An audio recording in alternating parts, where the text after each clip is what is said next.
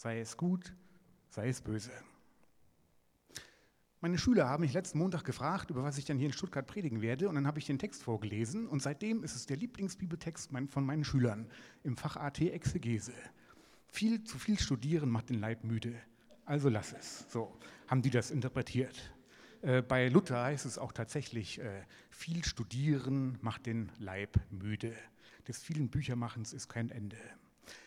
Ist das eigentlich so, meine lieben Freunde? Sagt das der Text? Ähm, dass Bücherlesen und Bildung eigentlich überflüssig, vielleicht sogar gefährlich sind für das Leben als Christ.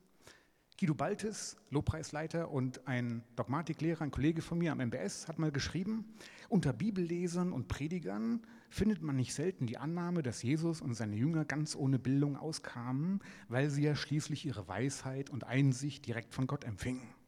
In den Köpfen vieler Christen findet sich deshalb die Überzeugung, dass Bildung für den echten Glauben eher ein Hindernis darstellt als ein Gewinn. Mein Sohn, meine Tochter, lies nicht zu viele Bücher und studieren ist auch nicht gut für dich. Will uns das der Text heute sagen, liebe Freunde? Ich war neulich mal auf dem Kirchentag in Berlin, das muss so 2002 gewesen sein. Ich habe da so ein Seminar gehalten zum Thema What would Jesus do? Und irgendwie so ein Mädel stand dann mal auf und fragte, äh, wie viele Bücher sie eigentlich lesen darf.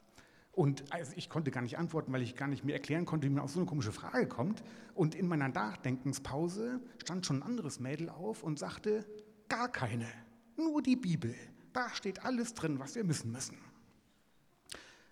Aus was für einer Gemeinde kommt dieses Kind? habe ich mich gefragt.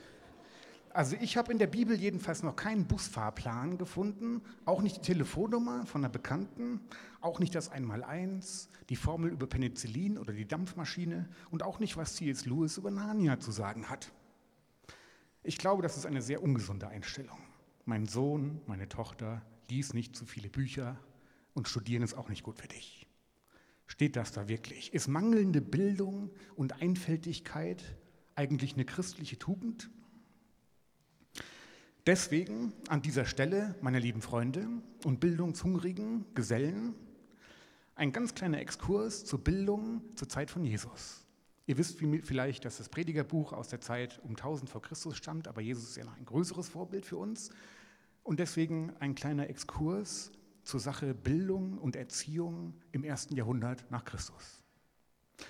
Im ersten Jahrhundert äh, fand Bildung vor allen Dingen auf drei Wegen statt. Erstens im Elternhaus, zweitens in der Synagoge und drittens in der Elementarschule. Ganz kurz dazu. Erstens das Elternhaus. Die jüdischen Rabbinen machten es dem Vater zur Pflicht, seine Söhne im Gesetz zu unterrichten. Und ein Rabbi, Johannan ben Zekkai, sagt, das ist ein Zeitgenosse, ein Zeitgenosse von Jesus gewesen, der sagt sogar, es ist erlaubt, seiner Tochter Griechisch beizubringen, denn es ist für sie eine hohe Auszeichnung. Das Elternhaus war also damals eine Bildungseinrichtung. Zweitens die Synagoge. Die Synagoge war für die jüdische Gemeinde nicht nur ein Ort des Gottesdienstes, sondern auch eine Bildungseinrichtung, weil da Woche für Woche Texte aus der Tora gelesen wurden, aus der Bibel und darüber diskutiert wurde und gelehrt wurde, was nachher in der Mishnah gesammelt wurde. Auch eine Bildungseinrichtung. Und drittens die Elementarschule. Gerade in der Breitenbildung, also wo alle Schichten des Volkes unterwiesen werden konnten, unterschied sich das Judentum von dem damaligen griechischen äh, Bereich, wo es zwar zum Teil eine äh, qualifiziertere Bildung gab, aber die nur für sehr wenige Reiche, während es im jüdischen Glauben für alle zugänglich war, eben über die Elementarschule, also wo alle Kinder hingingen, äh, auch die meisten Mädchen. Wenn es im Neuen Testament von den Jüngern von Jesus heißt, dass sie einfache Leute waren, heißt das keineswegs, dass sie deshalb ungebildet waren. Es heißt einfach nur, dass sie normal gebildet waren, also nicht hochgebildet oder extrem gebildet. Es gibt ja solche Verse, wo das steht. Aber wir dürfen sie nicht falsch lesen. Was hat das jetzt mit dem Predigtext von heute Abend zu tun? Sind normal gebildete Leute okay hier heute aber Hochgebildete sollten jetzt vielleicht besser gehen? Kann ich meinen Realschulabschluss vor Jesus rechtfertigen? Aber wenn ich einen, wenn ich einen Hochschulabschluss habe, wird das, wird das ein Problem beim Herrn? kommen dann die Ältesten aus der Gemeinde zu mir und sagen, Bruder Bäumer, uns ist zu Horn gekommen, dass Sie einen akademischen Abschluss haben. Wir müssen reden. Das ist es. Lasst uns nochmal den Text anschauen. Und bei all dem, mein Sohn und meine Tochter, lasst dich warnen, denn des vielen Bücheranfertigens ist kein Ende und viel hingegeben sein ermüdet den Leib. Lasst uns das Ende aller Lehre hören. Fürchte Gott und halte seine Gebote, denn das ist der ganze Mensch. Denn alle Werke wird Gott bringen vor das Gericht, alles, was verborgen ist, sei es gut, sei es böse. Auffallend bei diesem Text ist, dass es ein ganz einfaches Hebräisch ist, also eine ganz einfache Sprache, ganz, fast ganz ohne besondere Ausdrücke. Sehr einfaches Hebräisch, sehr übliche und konventionelle Vokabeln. Das ist sonst im Predigerbuch nicht der Fall, weil der Prediger vom Hof stammt und deswegen auch eine, ein Hofhebräisch hat oder eine, ein Hebräisch der Weisheitsliteratur. Aber das passt natürlich auch hervorragend zum, zum Text, dass dieser Text eher einfaches Hebräisch ist. Ich kann ja nicht in einem komplizierten, verzwickten, Fremdwörter durchdrängten Text sagen, dass Studieren nicht so gut sei. Das wäre kontradiktorisch. Also auf Deutsch, das wäre für den Arsch. Es gibt aber zwei Ausnahmen im Text. Und ich persönlich glaube, dass diese Ausnahmen auch immer ein Blickfang sein sollen. Denn der Textschreiber hat ja bezeugt, dass er vermag zu unterscheiden zwischen einfachen und komplizierten Hebräisch. Wenn er also an zwei Stellen besondere Vokabeln einsetzt, dann muss das bewusstes Einsetzen gewesen sein. Und deswegen lade ich euch ein, dass wir uns mal genau diese beiden besonderen Vokabeln anschauen, weil ich der Überzeugung bin, dass in diesen beiden Vokabeln auch der Textsinn besonders zum Ausdruck kommen muss. Die erste Ausnahme ist in Vers 13 das Wort Ende. Da steht Sof. Genau. Nicht das andere Wort Ende mit dem Büchermachen. Da steht auch im Deutschen Ende, das sind aber im Hebräischen zwei unterschiedliche Worte. Ketz bei dem Büchermachen, das ist ein ganz einfaches und allerweltswort. Aber dieses Sof, das Ende aller Lehre, das Ende aller Weisheit, das ist ein seltenes Wort. Es kommt nämlich nur dreimal vor im Alten Testament und nur im Predigerbuch. Und ich habe euch die beiden anderen Stellen mal mitgebracht. Das eine ist Prediger 3, das andere Prediger 7. Schauen wir uns die mal an. Prediger 3. Kennt ihr wahrscheinlich diesen Vers? Gott hat die Ewigkeit in ihr Herz gelegt. Nur dass der Mensch nicht ergründen kann, das Werk, das Gott tut, weder Anfang noch Ende. Dieses Ende bezieht sich hier also auf, eine, auf etwas, was zeitlos ist. Die Werke Gottes, weder Anfang noch Ende. Die Zeit vor der Zeit, die Zeit nach der Zeit. Also etwas, was der Mensch nicht ergründen kann mit seinem Gehirn. Das bedeutet offensichtlich dieses Wort Sof, Ende. Und Prediger 7, da steht, es ist besser, in ein Haus zu gehen, wo man trauert, als in ein Haus, wo man feiert. Denn da zeigt sich das Ende aller Menschen und der Lebende denke darüber nach. Also auch dort wieder dieses Wort Ende, hier in Bezug auf den menschlichen Tod, auch wieder etwas, was der Mensch mit seinem Gehirn nicht greifen kann, was nicht fassbar ist. Dieses Wort Sof bezeichnet also etwas für den Menschen Unbegreifliches, etwas nicht Fassbares, etwas, was unergründlich bleibt für den Menschen. Gottes Werke sind unergründlich für mich und der Tod ist es genauso, unfassbar, unbegreifbar. Lasst uns das Ende aller Lehre hören, will also sagen, diese Quintessenz, die kommt nicht durch eine logische Schlussfolgerung, keine zwingend rationale Zusammenfassung aller Lehren und Weisheiten, sondern ist etwas, was der Mensch mit seinem Gehirn, mit seiner Logik nicht fassen kann, sondern nur mit seinem Herzen, nur als Offenbarung von Gott her, der über dem Menschen ist. Vertraue darauf, glaube daran, gehe dieses Wagnis ein, dass es gut ist für dich, dass es gesund ist für dich und dass es stimmt.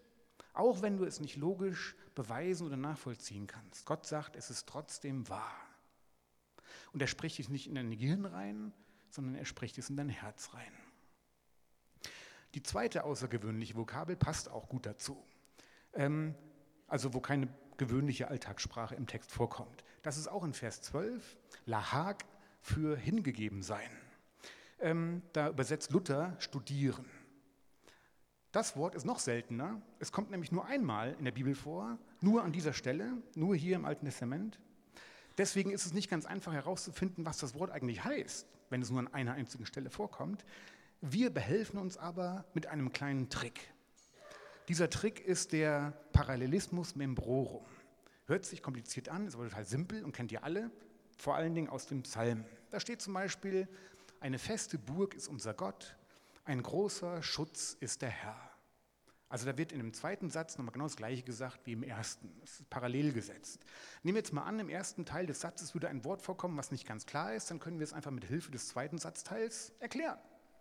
Super, oder? Hurra! Ja, genauso ist es auch an dieser Stelle. Das ist geil. Ähm, da steht nämlich auch parallel angeordnet, viel Bücher anfertigen hat kein Ende, viel hingegeben sein ermüdet den Leib. Parallel. Ja? Und äh, das Bücher anfertigen, da steht bei Luther noch Bücher machen. Damit ist aber nicht gemeint, dass ich Bücher schreibe, sondern wirklich das Bücher anfertigen. Also das, das Pole produzieren von Büchern, die mit vielen Worten auf den Markt geschmissen werden. Das ist damit gemeint. Und aufgrund der parallelen Struktur des hebräischen Satzbaus muss demzufolge das Wort Lahag ebenfalls negativ und hohl sein. Sonst wäre es ja nicht parallel. So, also, wer Bücher schreibt über ein Thema, das in Wirklichkeit unergründlich ist, unfassbar für den Menschen, der ist auf dem Holzweg. Das ist Zeitverschwendung und letztlich sinnlos. Wer über eine Sache brütet, ihr ganz hingegeben ist, was aber eigentlich dem Menschen unergründlich und unbegreifbar bleiben muss, der ist ebenfalls auf dem Holzweg, das ist Zeitverschwendung und letztlich sinnlos. Denn man kann Unergründliches nicht ergründen. Man kann Unfassbares nicht erfassen. Man kann Unbegreifbares nicht in den Griff kriegen. Man kann Übergehirnliches nicht in das Gehirn quetschen. Sonst platzt der Kopf und die Putzfrau hat das Nachsehen. Das ist blöd.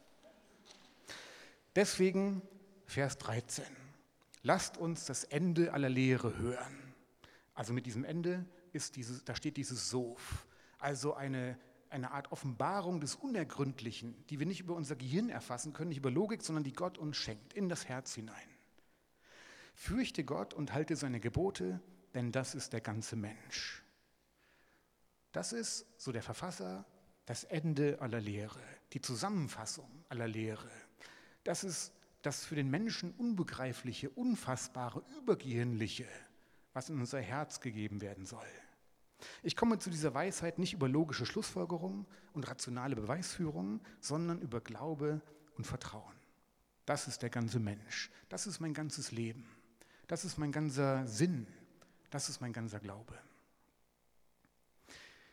So, ich befürchte, meine lieben Freunde, dass so eine Lebenseinstellung, so eine Glaubenseinstellung vielen Menschen zuwider ist, auch den Frommen. Wir Menschen machen nämlich lieber einen Deal mit Gott. Wir bringen unseres ein und dann bringt Gott das Seine ein. Wir halten uns an seine Gebote, sind anständige Bürger, machen immer unsere stille Zeit und sind fromm. Und was tut Gott? Naja, er macht seine Seite vom Deal. Er sorgt dafür, dass wir nicht arbeitslos werden, dass wir nicht krank werden, dass wir glücklich sind. Und wenn wir ganz viel Bibel lesen, kriegen wir ein goldenes Klo. Das läuft in den verschiedenen Bevölkerungsgruppen etwas unterschiedlich, aber das System ist immer gleich. Die Menschen versuchen einen Deal zu machen mit Gott. Ich bringe meine Anständigkeit rein, meine Anständigkeit, und Gott bringt dann so das Glück zu mir. Die Hochkonservativen, die machen das so im großen Rahmen. Da geht es um die Gesellschaft, um unser Vaterland. Also wir als Gesellschaft sind anständig und rechtschaffen, dann wird Gott unser Land segnen und uns zu einer glücklichen Nation machen.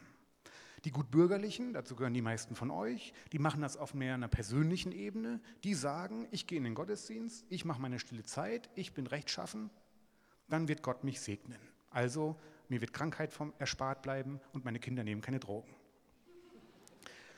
Die Experimentellen, die Postmateriellen und so weiter, die machen das mehr so auf einer Kick-Ebene. Dazu gehöre ich eher so, dass ich sage, okay Gott, ich, äh, ich predige viel und dafür wird mein Leben geil.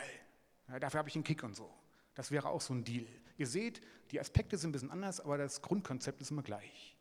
Die meisten Christen sehen ihre Gottesbeziehung als Deal an. Wo siehst du deine Gottesbeziehung als Deal? Wo fühlst du dich ertappt? Das ist bei uns allen so. Aber wenn wir das erkennen, können wir daran arbeiten. Es gibt gar keinen Deal. Wir können mit Gott, dem Schöpfer, dem König, keinen Deal machen. Lasst uns das Ende aller Lehre hören. Fürchte Gott und halte seine Gebote, denn das ist der ganze Mensch. Es ist nicht das Ergebnis einer logischen Schlussfolgerung, es ist auch kein Deal. Es ist Sof, also die Offenbarung des Unergründlichen, das Unfassbare, das Übergehirnliche, was Gott in unser Herz hineingibt. Lebe dein Leben ganz in dem Vertrauen darauf, dass es gut und richtig und gesund ist, mit Gott zu leben. Und dass es auch richtig ist, wenn die äußeren Umstände nicht immer so scheinen. Bei einem Deal gehe ich davon aus, dass Gott sich immer an die Abmachung hält, wenn ich mich daran halte. Ich gehe also brav in den Gottesdienst und mache brav meine stille Zeit und erwarte, dass ich deshalb von Krankheit verschont bleibe, mein Arbeitsplatz sicher ist und dass aus meinen Kindern was wird. Aber das ist nicht so. Der Mensch hat keine Ansprüche. Der Mensch kann mit Gott keinen Deal machen. Lebe dein Leben ganz in dem Vertrauen darauf, dass es gut und richtig ist, mit Gott zu leben, auch wenn die äußeren Umstände nicht immer danach scheinen. Das ist der ganze Mensch. Es ist im Allgemeinen ja auch so, meine lieben Freunde, wenn ich, wenn ich mich an die Gebote Gottes halte, werde ich im Allgemeinen ja auch ein glückliches und gesundes Leben führen. Ganz klar. Gott ist ja nicht blöd, wenn er uns Gebote gibt. Aber es stimmt nicht immer. Es ist nicht wie in der Mathematik. Und wenn es dann nicht stimmt, dann soll ich nicht ins Grübeln kommen und meterweise Bücher schreiben oder lesen und doch wieder versuchen, eine mathematische Formel für das zu finden, was letztlich unergründlich und unerklärbar bleibt. Das ist so. Das ist die Weisheit meines Herzens, die, nicht, die das Gehirn nicht verstehen kann.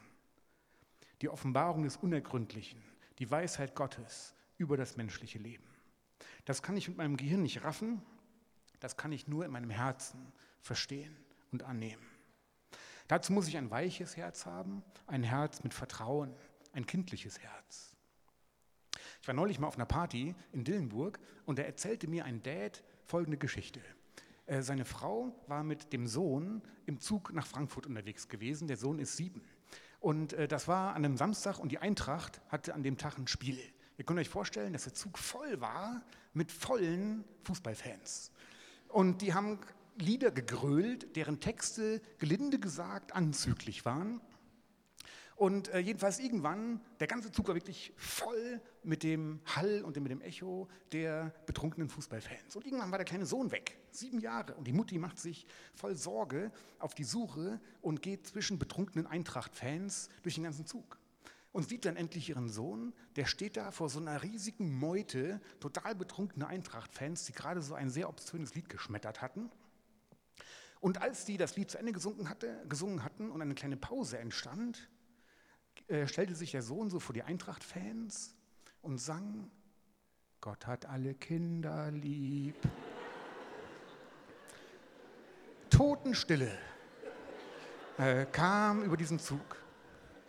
Das ist geil. Und das ist ein kindliches Herz, denn mit einer akademischen Diskussion hätte der kleine Junge nicht viel erreicht bei diesem Zielpublikum.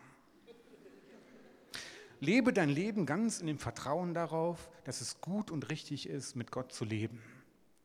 Mit Gott zu leben hat ewigen Bestand und es ist gesund für mich, auch wenn es auf dieser Welt manchmal nicht so aussieht. Als Jesus am Kreuz starb, da hatte es auch nicht den Anschein, dass es gut und gesund ist, mit Gott zu leben. Aber letztlich stimmte es eben doch. Letztlich hat Jesus den schlimmsten Feind des Menschen besiegt den Tod.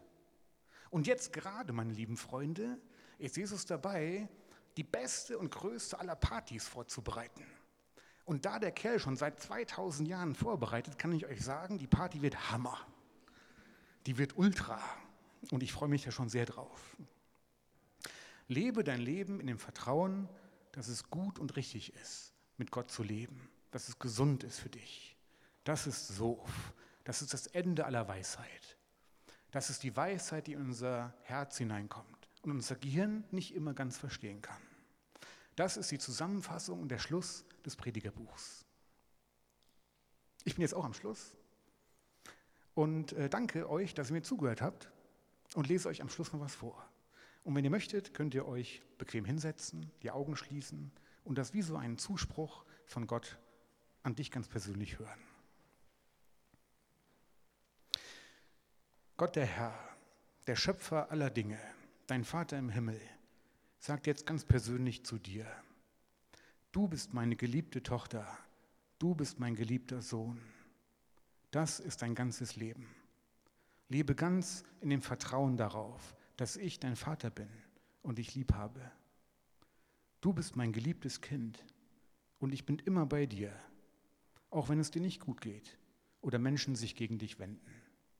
Ich bin bei dir, liebes Kind, und nehme dich in meine Arme. Es ist gut und gesund für dich, mein Kind, mich ganz als deinen Vater im Himmel zu sehen. Und ich freue mich darüber, dass dein Leben Bestand hat und nicht vergeht wie ein Blatt im Wind. Am Ende der Zeiten werden wir gemeinsam feiern, ohne Ende, ohne Schmerz und ohne Trauer.